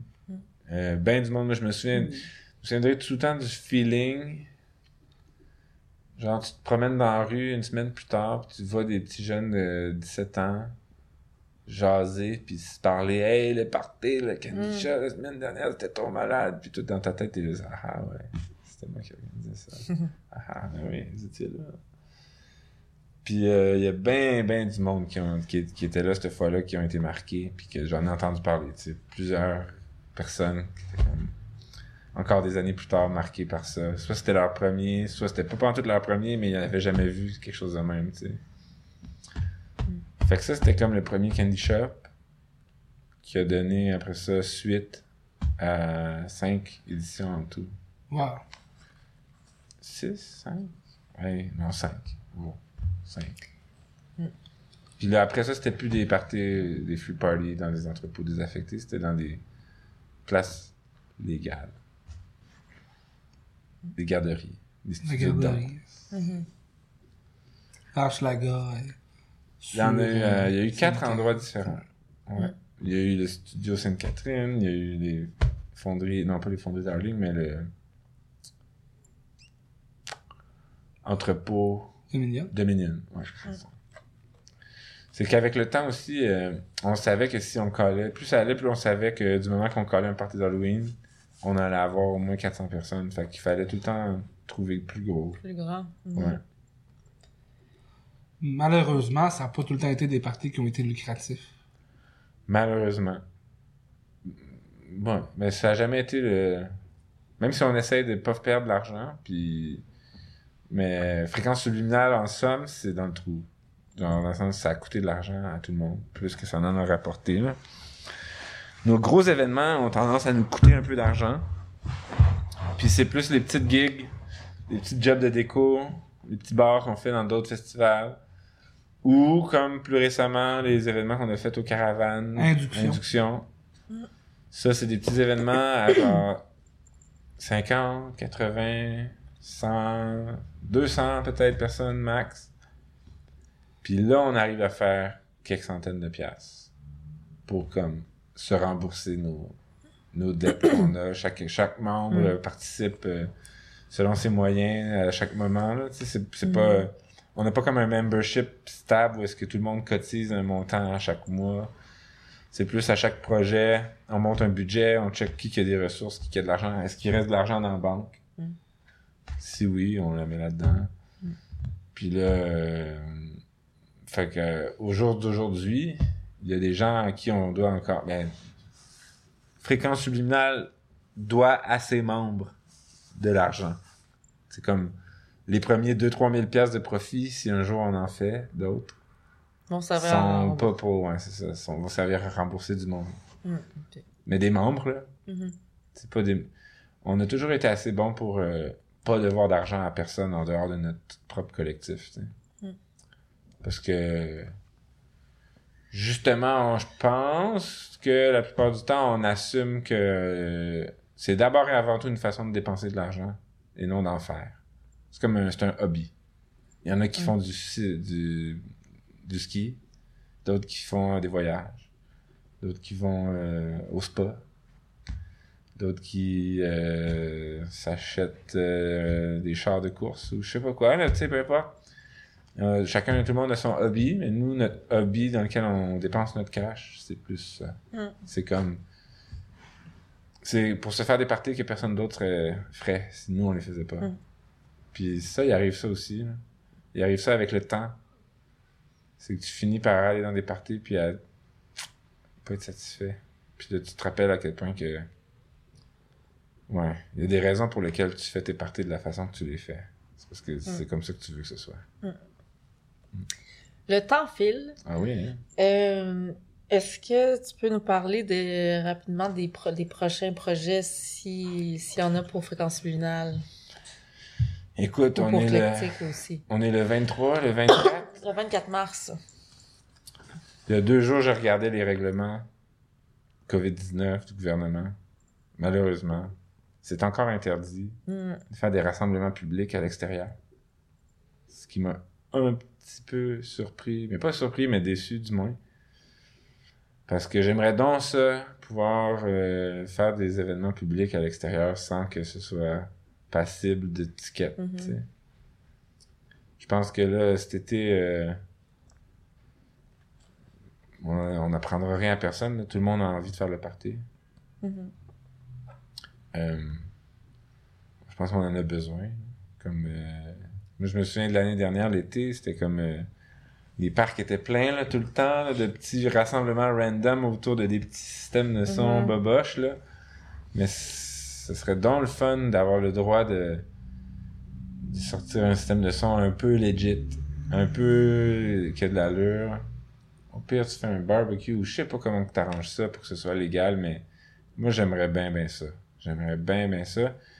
Je suis presque en train de me dire, je vais l'organiser dans mon garage, dans ma cour, pour moi puis mes voisins. Je sais pas par où Mm. passer pour que ça marche. hein.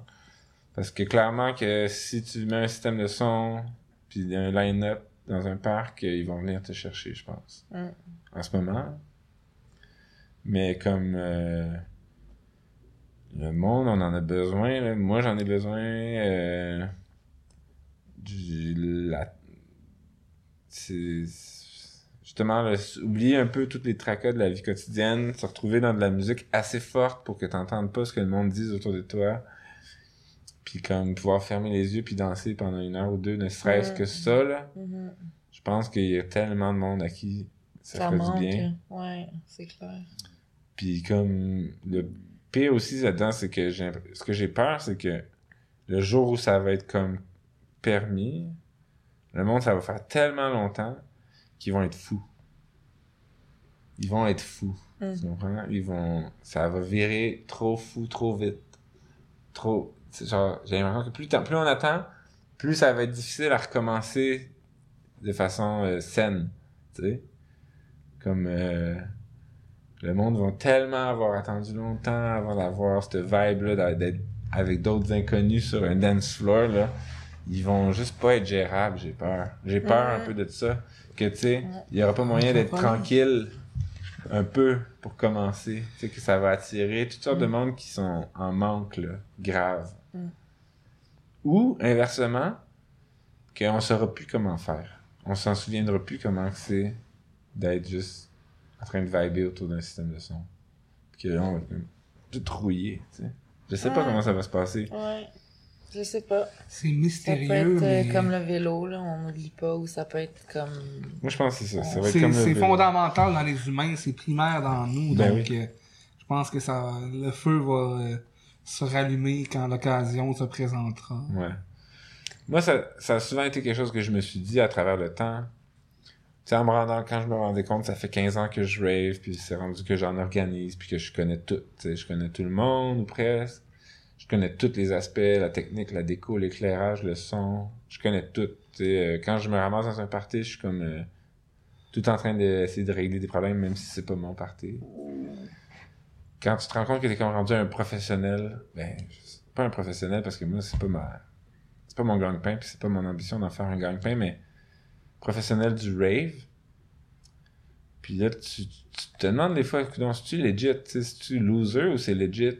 Puis, euh, moi, je me dis, comme tu disais, genre la fonction du rituel, puis de la communion, euh, c'est vieux comme le monde. Genre, les humains ont toujours fait ça. Tout- toutes les cultures qui peuvent, qui ont, qui ont, qui méritent de se faire appeler une culture, genre, avaient des rituels collectifs, avaient des périodes de, de nuit blanche, puis de trans collective, puis de... Toutes les tribus se réunissaient en grands groupes pendant un certain temps, puis le monde se mélangeait, puis se rencontrait, puis cérémonial. des affaires. Cérémonial, c'est un mot, mais au moins, tu sais, ce genre de rituel-là qui enrichit la vie humaine depuis toujours.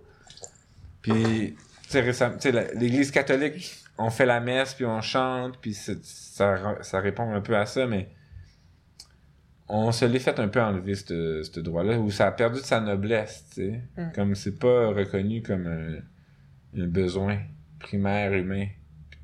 En ce moment, moins que jamais, tu sais, c'est comme... C'est la première chose qui a été coupée, puis ça va être la dernière chose qu'ils vont ramener, c'est des Mm. rassemblements publics pour danser, tu sais.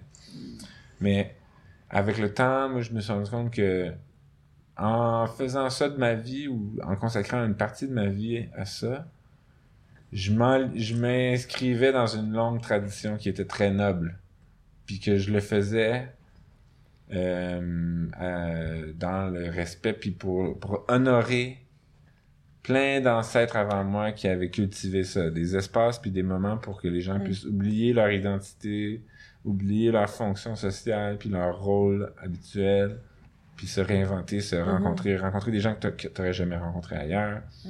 Passer des nuits à avoir des conversations que t'aurais jamais eues ailleurs, danser, tu- vivre dans ton corps comme t'aurais jamais été dans ton corps sinon. Puis aussi que, tu sais, des musiciens, il y a plein de musiciens, des producteurs de musique électronique à Montréal, il y en a plein. Puis nous, on s'est toujours fait un honneur de booker des locaux.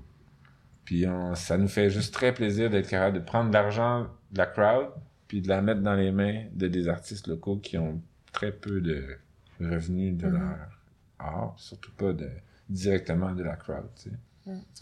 Fait que toute cette culture-là, même si c'est ça, il y a des moments dark, il y a des bouts de dark, puis ça, ça attire des trucs, toutes sortes de choses, c'est vraiment un, comme un art noble pour moi. Fait que je sais vraiment pas comment on, on est pour se positionner avec le COVID-19. Moi, je... Moi, je, je, j'ai un- je sais pas combien de temps qu'on va durer, puis qu'est-ce qui va se passer. J'ai vraiment de la misère à dire. C'est à voir. Mais bon, en attendant, on s'accroche à ce qui nous fait du bien. On essaie de rester positif là-dedans, tu sais. Ouais. Pour terminer, j'ai comme un, on a un petit jeu. Ah oui? Mais là, I'll need your help, Martin, because uh, uh, can you look into my bag just right there in the front pocket, pocket in the front? Uh, we have a play card. Ah oui? Martin Bennett, le dieu des dieux. Oui, c'est Le ça, dieu le des dieu dieux. des dieux. Oui, exactement, c'est Le ça. roi des dieux. Alors ça, c'est Le des dieu des cartes. dieux. Merci beaucoup. Le dieu des dieux, Martin Bennett du studio loco. Oui. On remercie beaucoup Martin Bennett de nous permettre euh, de faire ce projet-là. Fait que ça, c'est des cartes euh, de révélation intérieure. Ok. Un peu comme du tarot. Euh, oui, mais on l'utilisera. Ben, je sais pas si on peut l'utiliser comme du tarot, mais dans le fond, tu mets ton énergie dedans à ta façon. Ok. Donc, euh, tu peux les brasser, les mettre contre ton cœur, frapper trois fois. Euh, Vraiment, ça, c'est c'est toi. Des cartes magiques. Les Tu, faisais, tu fais du tarot aussi. Ben oui. C'est vrai, tu m'avais tiré au tarot une fois. Ben oui. Ouais, c'était... Ah, ben, ouais. Dans des parties aussi, t'avais ton kiosque. Ouais. Donc, euh, c'est dans ton élément, les cartes divinatoires. Ben, moi, j'ai jamais considéré que le tarot était vraiment un outil de divination dans le sens de voir le futur. J'ai plus considéré ça comme un outil de... C'est comme un genre d'outil pour voir dans l'âme. C'est plus... euh, ça voit le présent plus qu'autre chose. Puis ça permet, justement, c'est plus un outil... et Un, un outil d'accès à la transe qu'on peut se servir entre deux personnes ou une seule personne pour... Euh, Alors, tant pis, jeune. ouais, un plus jeune. Est-ce qu'ils ont toutes des... Ok, ils ont des covers différents. qui, qui t'appelle, ouais. Oh, elle a de l'air bien. Mais c'est la carte titre. Ah, oups. Elle, elle avait de l'air bien pourtant. Ah, elle, je l'aime. Ok. C'est bon, choisis. OK. Donc, tu peux la retourner. Ok. Si tu as envie, tu peux nous la lire, nous la partager. Ok. Euh, alors, c'est la carte numéro 34. Elle s'appelle L'énergie créatrice.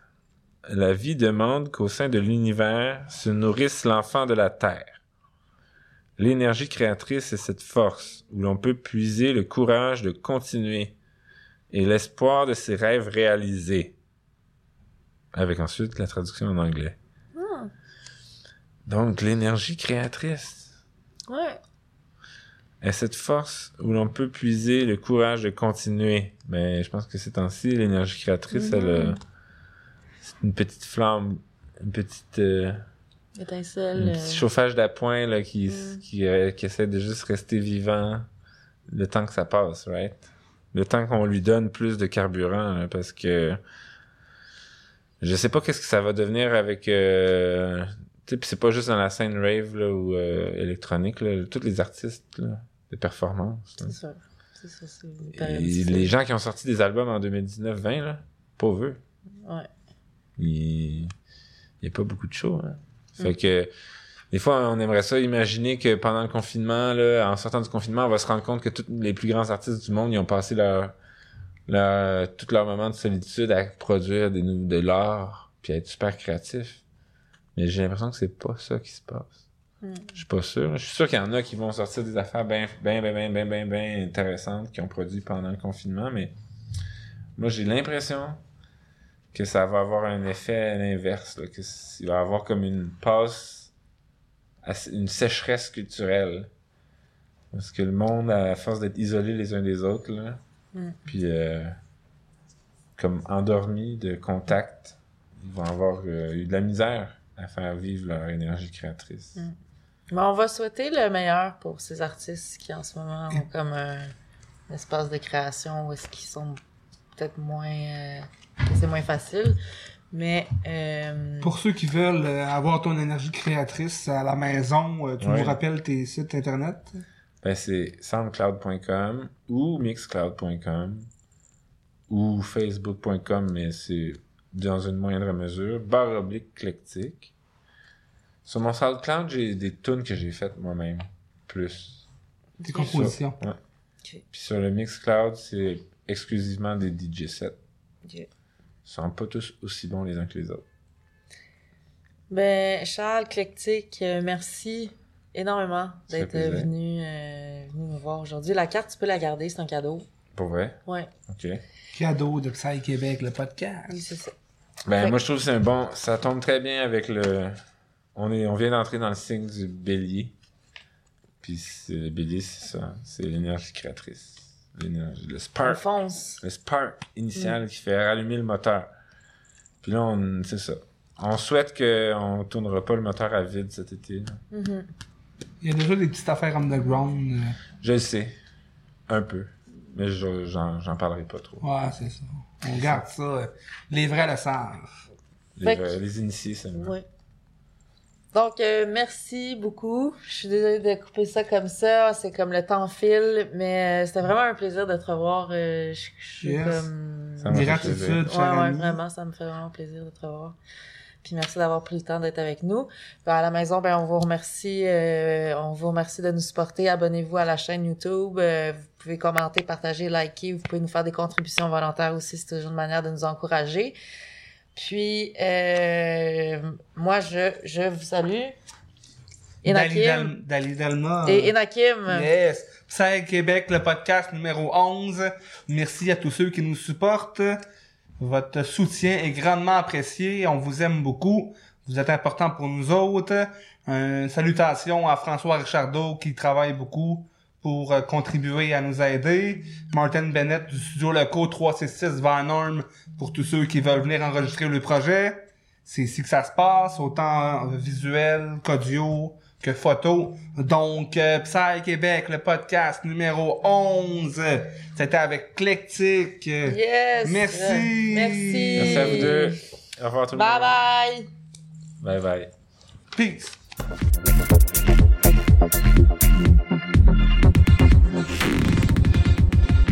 Psych Québec.